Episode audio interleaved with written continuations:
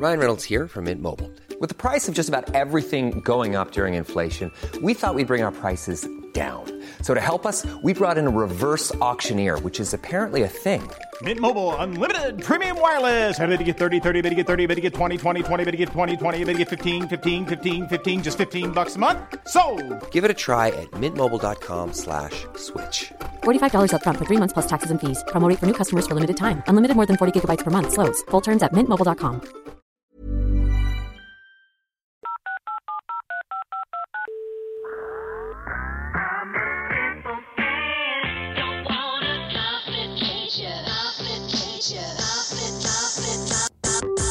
Call me back. Hello tout le monde, bienvenue dans un nouvel épisode de Call Me Back. J'espère que vous allez tous très bien. Euh, on est lundi, donc j'espère que vous passez une bonne semaine, euh, que vous êtes en forme, que vous êtes motivé, que vous avez euh, mis en place vos objectifs pour la semaine. Écoutez, il fait une chaleur. Là, vraiment, la pièce dans laquelle je me trouve, c'est... Très chaud. Euh, je reviens d'une semaine, euh, je reviens de 5 jours exactement euh, loin de la maison. J'avais laissé ma fille et mon chéri. C'est la première fois que je laissais ma fille. Autant vous dire que ça a été très compliqué pour moi. Mais j'ai passé une, bah, bonne semaine dernière du coup. Et, ça m'a vraiment remotivé, reboosté. J'ai fait des, choses avec des gens qui font la même chose que moi, qui font le même taf que moi. Et du coup, j'étais dans une atmosphère hyper cool. Euh, enfin bref, franchement, c'était trop trop bien. Euh, donc voilà, ça c'est pour les, euh, pour les petites news. Aujourd'hui, je voulais parler d'un sujet avec vous qui m'a été beaucoup demandé, notamment sur Instagram. D'ailleurs, si vous ne me suivez pas sur Instagram, bah, je vous invite à le faire, Cindy DSLV. C'est la dépendance affective. Alors, honnêtement, je pense que je peux vous en parler parce que j'ai été dépendante affectivement pendant très longtemps. Euh, maintenant, ça va beaucoup mieux et, j'ai réussi à me détacher de tout ça parce que honnêtement, c'est quelque chose qui, est dur à gérer au quotidien et, euh, et qui, bousille, euh, qui bousille pas mal. Donc, euh, au début, je savais pas trop comment vous en parler sans, sans rentrer dans euh, trop de détails euh, de ma vie perso, même si je pense que je vais le faire quand même un petit peu. Mais du coup, je me suis dit déjà, euh, pour un peu placer la chose, parce que je suis pas psy, donc forcément, la dépendance affective, je connais parce que j'ai fait des recherches, mais vous pouvez aussi en faire de votre côté. Et donc, je me suis dit, je vais trouver les signes de dépendance affective, on va faire la liste ensemble. Donc là, j'en ai trouvé neuf signes de dépendance affective et on va les passer en revue ensemble, tout simplement. Et euh, comme ça, ça va peut-être pouvoir vous permettre aussi de savoir si oui ou non euh, bah, vous avez euh, de la dépendance affective. Et, après, je vous expliquerai comment moi je m'en suis sortie et comment j'ai réussi à détacher tout ça. Donc, la première chose, le premier signe de dépendance affective, ça serait donc avoir du mal à prendre des décisions sans conseil ni validation d'un tiers. Euh, pendant très longtemps et même encore un petit peu aujourd'hui, euh, je vous avoue que j'ai eu du mal à prendre des décisions euh, sans par exemple l'aval de mon chéri. Pas actuel, hein, mais dans mes précédentes relations. Même si c'est vrai qu'aujourd'hui, parfois, je vais quand même lui demander, mais aujourd'hui, je peux prendre des décisions même s'il n'est pas d'accord ou même s'il n'a pas d'avis ou, ou peu importe, je vais quand même prendre ma décision. Mais c'est vrai qu'avant, j'étais incapable de faire ça. Si je devais prendre une décision et qu'on me disait non, et bah le non de l'autre personne l'emportait et du coup je ne faisais pas, même si j'en avais envie. hein. Euh, Enfin, c'était très compliqué de prendre des décisions pour moi. Euh, il fallait toujours que j'ai l'aval de l'autre personne, sinon euh, c'était no way, je prenais aucune décision. De compter sur d'autres, donc conjoint famille, pour assumer les responsabilités dans les domaines importants de sa vie, donc revenus, gestion administrative, santé, organisation domestique. Alors il faut savoir une chose, c'est que alors moi j'ai rarement compté sur les autres pour le coup, que ce soit euh, sur euh, mes conjoints, euh, que ce soit sur ma famille, sur ma mère, mon père, enfin j'ai très peu compté sur les autres, de par, je pense, mes expériences personnelles dans la vie, même en étant plus jeune. J'ai très vite été livrée à moi-même, très vite je me suis pas éduquée moi-même, mais presque. Donc c'est vrai que j'ai été très indépendante, ma mère travaillait. Euh, et puis mes parents étaient séparés, etc. Donc euh, c'est vrai que ma mère en rentrant du taf, elle avait pas trop l'énergie. Et, euh, et du coup, j'ai ouais, été très indépendante très vite. Euh, Peut-être aussi parce que j'ai une sœur qui est plus grande que moi de 9 ans. Je sais pas. Enfin bref, quoi qu'il de par mes expériences, j'ai été très indépendante et du coup, compter sur d'autres, ça, non. moi, ça ne m'est euh, pas jamais arrivé, mais euh, j'ai jamais compté euh, sur mon mec pour m'entretenir financièrement, pour les responsabilités, tout ce qui est papier administratif, etc. Pour le coup, non. Ensuite, craindre, alors celui-là oui, craindre et éviter tout désaccord avec son interlocuteur, peur des conflits, d'être rejeté et exclu. Moi, ça a été beaucoup ça. La peur d'être exclu, la peur d'être rejeté, la peur de décevoir, la peur de, de, blesser. Euh, je, dès que j'étais en désaccord avec quelqu'un, j'avais, j'ai souvent eu cette, cette, habitude, on va dire, de bah, du coup ne rien dire pour éviter le conflit, éviter le désaccord. Euh, et le peu de fois où j'y allais, maintenant j'y vais. Hein. Ça, très honnêtement, euh, ça oui, avant, maintenant non. Maintenant, c'est pas grave. Si t'es pas content, c'est pareil. mais avant, le peu de fois où j'y allais, ensuite, je m'en voulais énormément je culpabilisais à mort et généralement je revenais du coup sur ce, que, euh, sur ce qui avait créé le désaccord. Donc la plupart du temps, je fermais les yeux, quoi. Donc euh, ça, oui, pendant longtemps, euh, craindre d'éviter tout désaccord avec son interlocuteur, oui.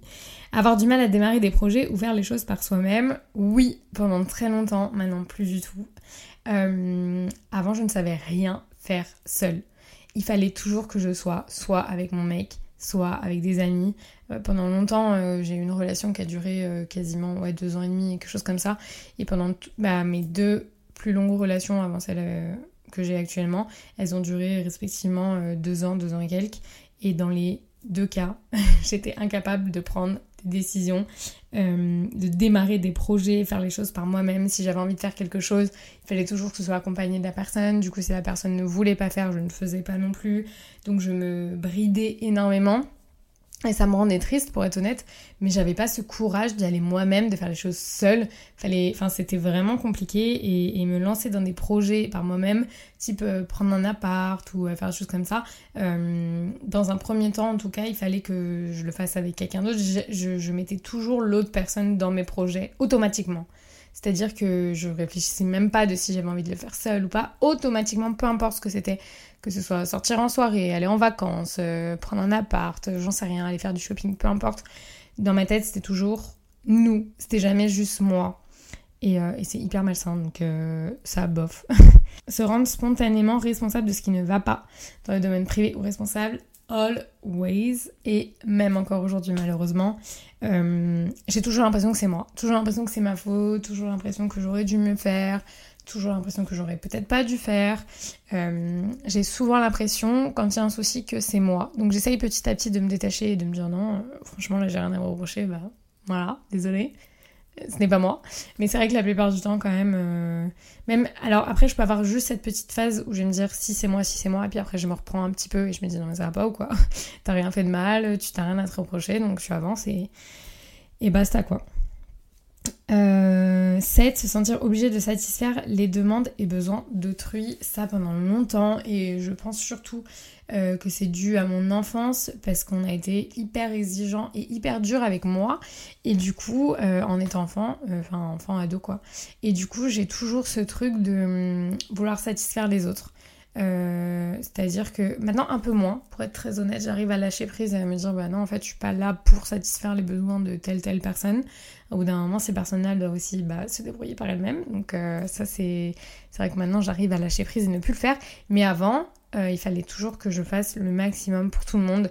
J'étais beaucoup trop gentille, j'acceptais beaucoup trop de choses, je faisais tout pour que l'autre personne soit hyper contente.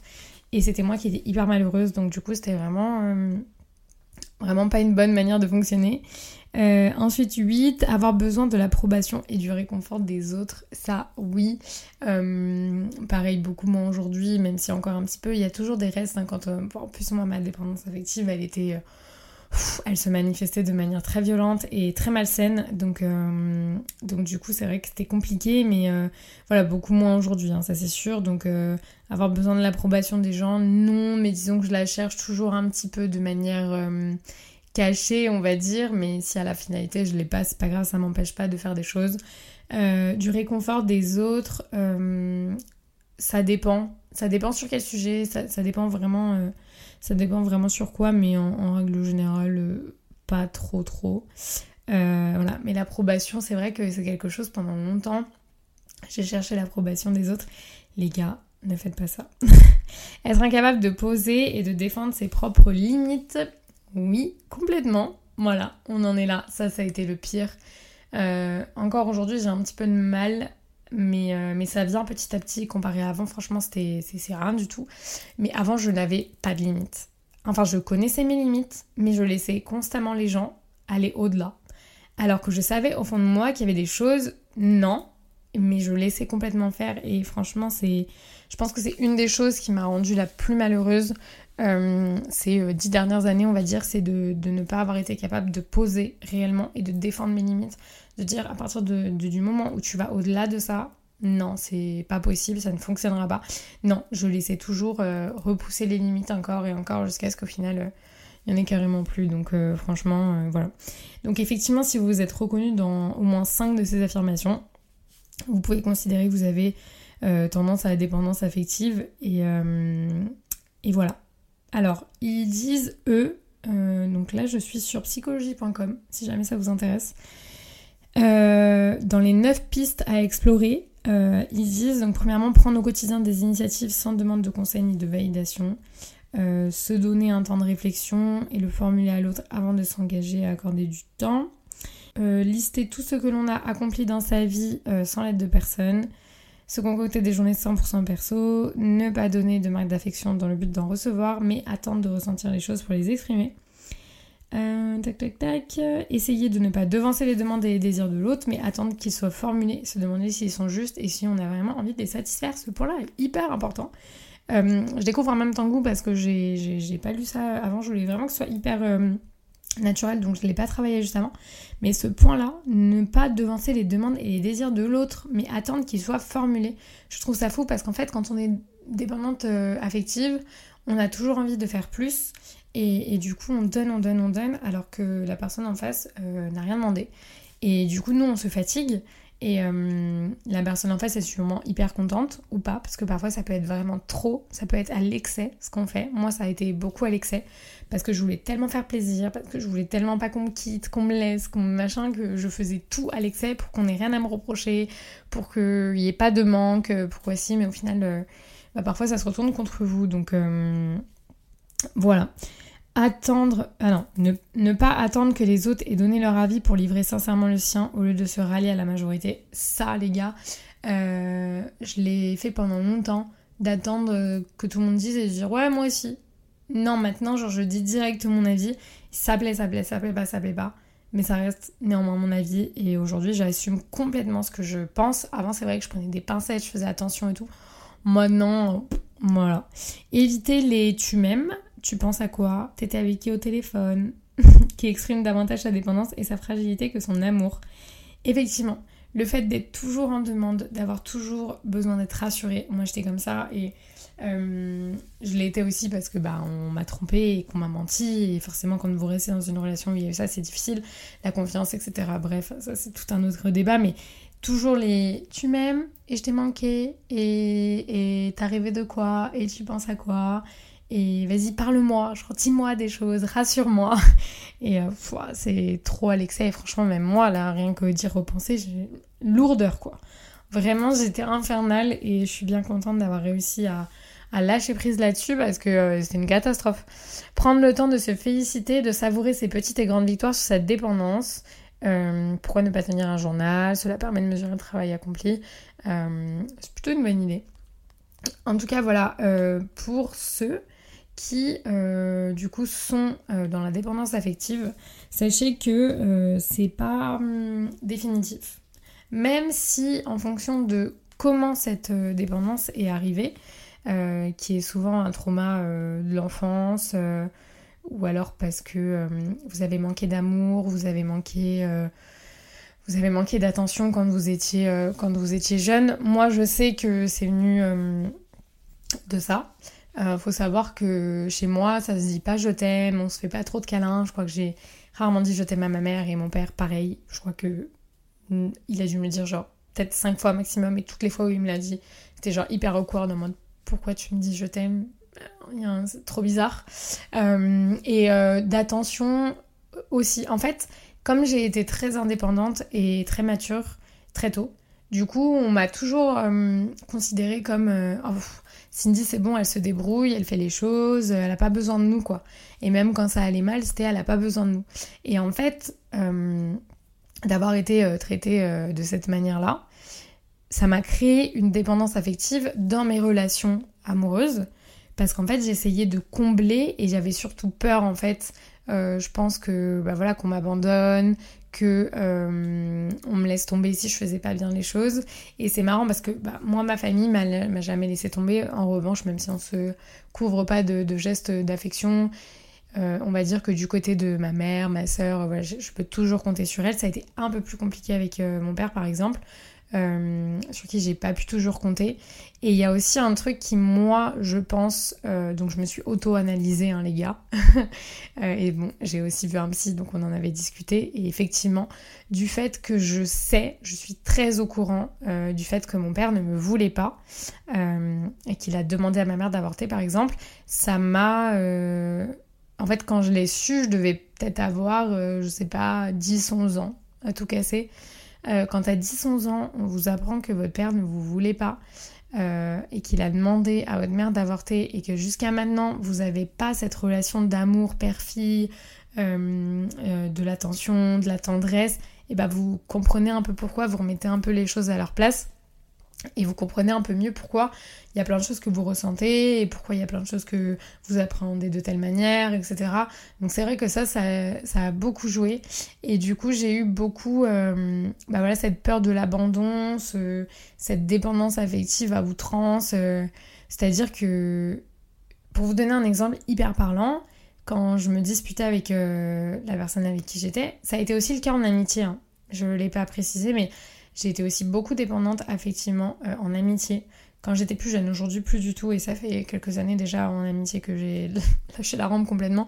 Mais, euh, mais en tout cas, plus jeune, bah en fait, comme j'étais pas encore dans les relations amoureuses, et bah c'était mes relations amicales qui prenaient le relais, on va dire sur, euh, sur mes traumas d'enfance et, du coup j'avais ce truc dès que je me disputais avec mes copines c'était euh, mon monde il s'écoulait complet et c'était à outrance quoi c'était euh, je pouvais les appeler 150 euh, fois, leur envoyer plein de messages, m'excuser pour des choses que j'avais pas faites, accepter des choses aussi qui me rendaient hyper triste, mais que j'acceptais parce que j'avais peur de perdre ma copine. J'avais pas encore ce truc de me dire bah c'est pas grave quoi, je mérite mieux, euh, c'est pas une bonne personne ou j'en sais rien.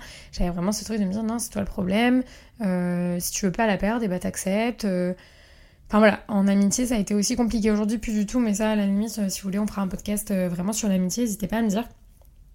Euh, et donc voilà, donc quand j'ai commencé à avoir mes premiers petits copains, là, je l'ai vraiment vu. Parce que par exemple, ma première vraie relation, elle, a été, elle a été compliquée. Et en fait, c'est déjà compliqué à la base parce que vous avez ces traumatismes d'enfance qui ressurgissent, etc. et qui, et qui se montrent via vos comportements, votre personnalité aussi. Euh, et, au final, vous rajoutez aussi à ça le fait que bah, on est des ados, que les garçons à ce moment-là euh, sont pas nécessairement euh, hyper droits, hyper loyaux, loyal, loyaux. que du coup c'est compliqué d'allier les deux et généralement c'est un cocktail explosif. Hein.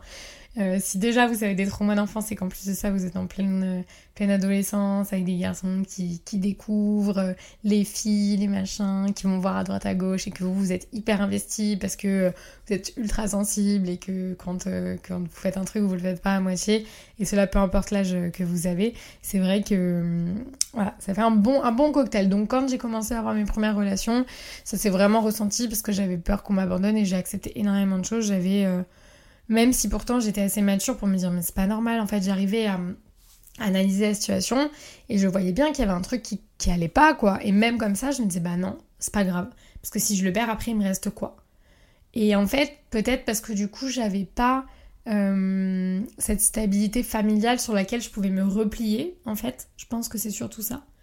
Et ni stabilité amicale parce que comme je vous dis c'était compliqué aussi. Donc forcément j'avais l'impression que si on m'abandonnait euh, dans ma relation, j'allais me retrouver seule au monde. Comme je n'avais pas cette relation euh, d'attention, d'amour, de tendresse avec eux, etc., euh, que du coup, bah, j'avais peur en fait. J'avais peur et je suis devenue ouais, très dépendante des gens avec qui j'étais.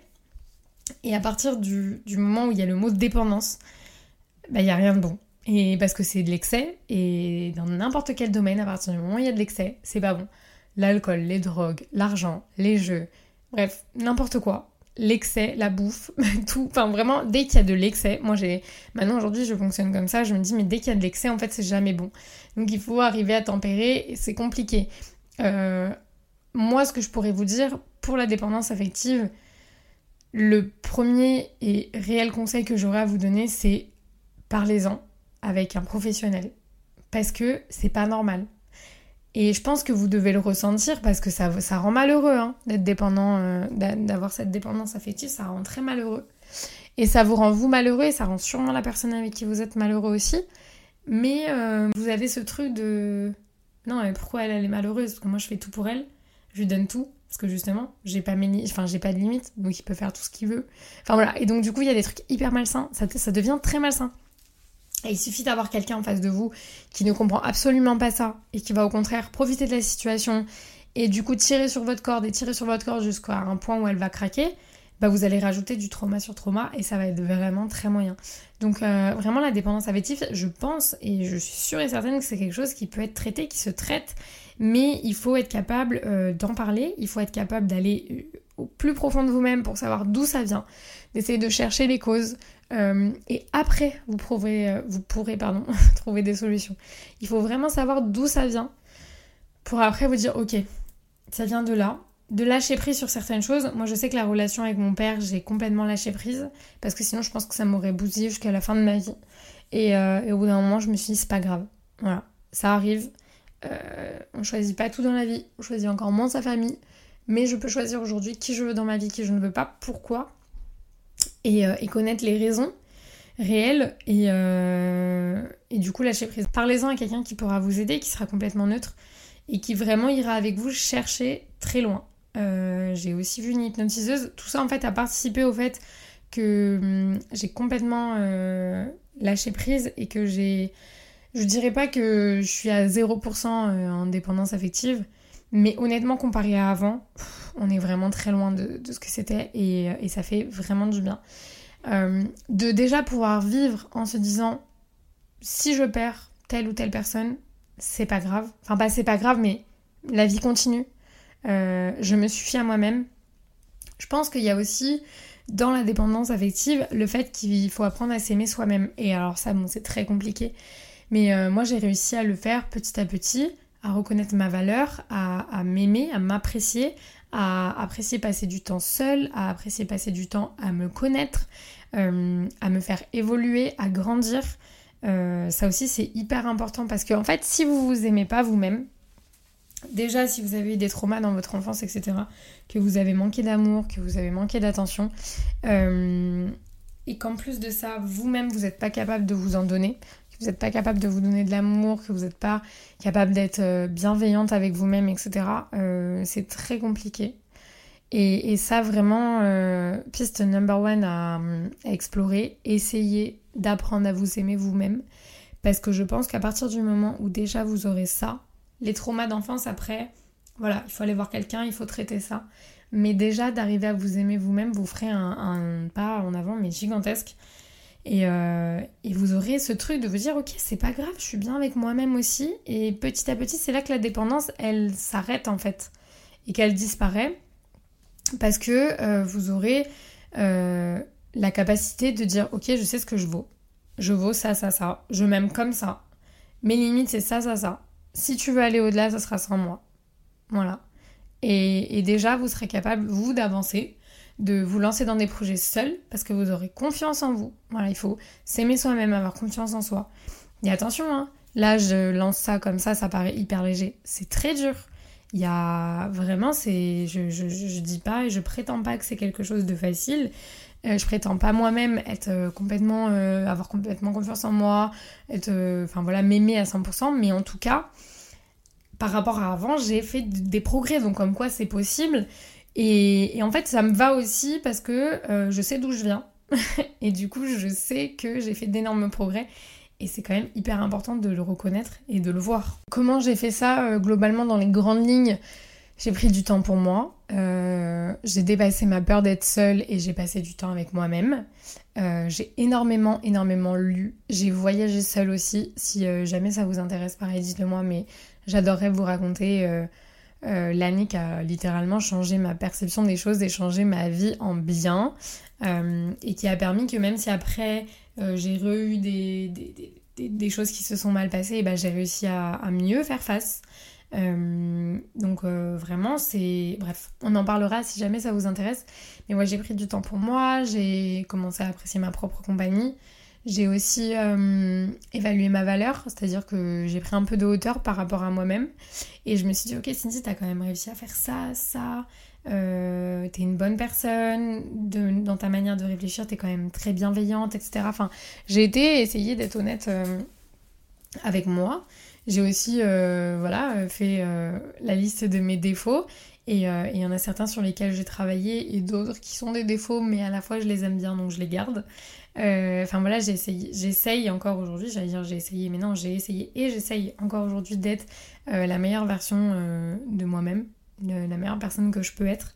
donc vraiment ça a pris du temps, ça n'a pas été évident, mais franchement on y arrive. Et aujourd'hui, j'ai, même si euh, j'ai encore des petits, euh, des petits restes, on va dire, des parfois dans certaines de mes réactions ou quoi, et après je me dis mais pourquoi j'ai fait ça? Genre, peut-être l'heure d'après, je me dis mais ça va pas ou quoi? Alors qu'avant, je me disais même pas que mes réactions n'étaient pas normales. Il a fallu un, déclic un moment où je me dise mais allô, il y a un truc qui cloche, il y a un truc qui va pas. Et il va falloir essayer de trouver quoi? Parce que t'es malheureuse comme ça. Donc euh, il faut essayer de, de trouver d'où vient le problème. Donc euh, voilà, pour moi la dépendance affective, elle va vraiment de pair avec l'estime qu'on a de nous-mêmes, le respect qu'on a pour nous euh, et le respect du coup qu'on impose aux autres. C'est-à-dire que il y a des manques de respect que vous n'êtes pas censé accepter juste sous prétexte que vous avez peur de perdre quelqu'un ou parce que vous êtes en demande d'affection, de tendresse, de qu'on vous rassure, etc. Avant j'avais énormément énormément besoin qu'on me rassure d'ailleurs et c'est vrai que bah, de moins en moins. Maintenant je me rassure moi-même euh, et, ça fonctionne aussi très bien. Euh, quand il y a un truc qui va pas, j'ai quand même un petit, voilà, une petite voix dans ma tête qui me dit T'inquiète, Cindy, euh, t'es passé par pire, ça va aller.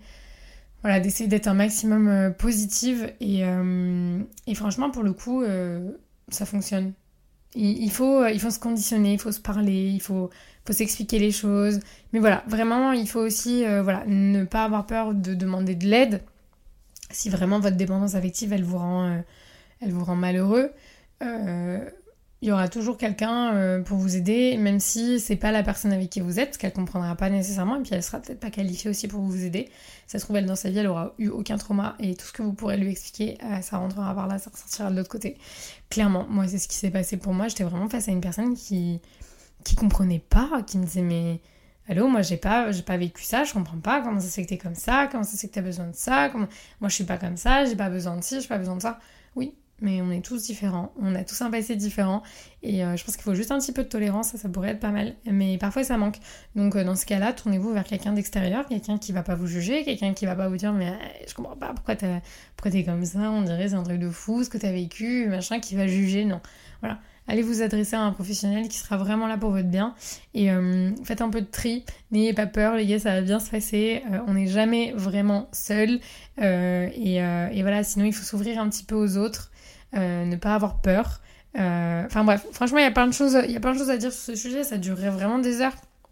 Mais en tout cas, tout ça pour dire, si jamais avec ce qu'on a fait au début, bah, vous vous êtes rendu compte que vous êtes dans de la dépendance affective, ou alors peut-être que vous le savez déjà, c'est possible aussi. Euh, il n'est pas trop tard. Ça dure pas toute la vie si vous décidez que ça ne durera pas toute la vie. Mais il faut que ça vienne de vous, il faut que vous ayez envie d'évoluer, il faut que vous ayez envie de lâcher prise sur ça, il faut que vous ayez envie de comprendre, de savoir. Euh, et à partir du moment où vous entamerez les démarches pour, ça ne pourra que bien se passer si c'est vraiment ce que vous souhaitez. C'est comme pour tout dans la vie de toute façon. Donc voilà, en tout cas, euh, j'espère que cet épisode vous aura plu. Je vais l'arrêter là parce que euh, ben, je suis pas une professionnelle donc je peux pas aller plus en profondeur sur euh, les conseils que j'ai à vous donner en soi parce que j'ai pas envie de, vous dire des bêtises tout simplement. Mais voilà, j'espère que cet épisode vous aura plu. Je vous fais d'énormes bisous et on se retrouve très vite dans un prochain épisode de Call Me Back. Ciao